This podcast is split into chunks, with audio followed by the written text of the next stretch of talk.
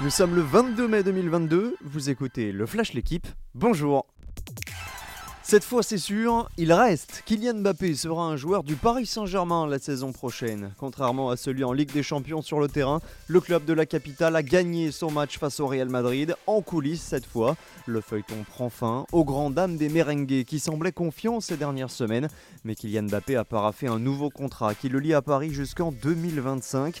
Les sommes évoquées sont astronomiques, mais le choix se veut guidé par un objectif, celui de ramener la première C1 du club parisien.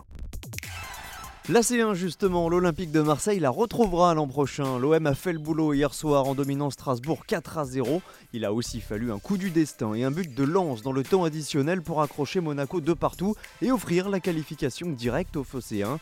Les Monégasques terminent 3ème, Rennes est en C3 et Nice en Conférence League. En bas de tableau, Bordeaux est relégué comme Metz est trié 5-0 au Parc des Princes. Saint-Etienne disputera le barrage contre Auxerre.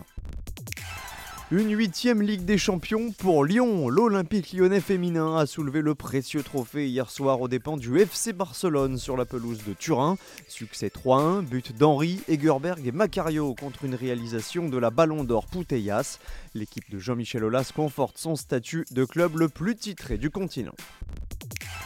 La petite balle jaune, on retrouve la surface ocre de la porte d'Auteuil. C'est l'heure du deuxième grand chelem de la saison. Roland Garros ouvre ses portes aujourd'hui. Chez les hommes, le duel entre Novak Djokovic et Rafael Nadal sera arbitré par le jeune espagnol Carlos Alcaraz. Il sera d'ailleurs sur les cours dès ce soir face au qualifié argentin Londero. Chez les femmes, Krejcikova remet son titre en jeu. Merci d'avoir écouté le Flash l'équipe. Bonne journée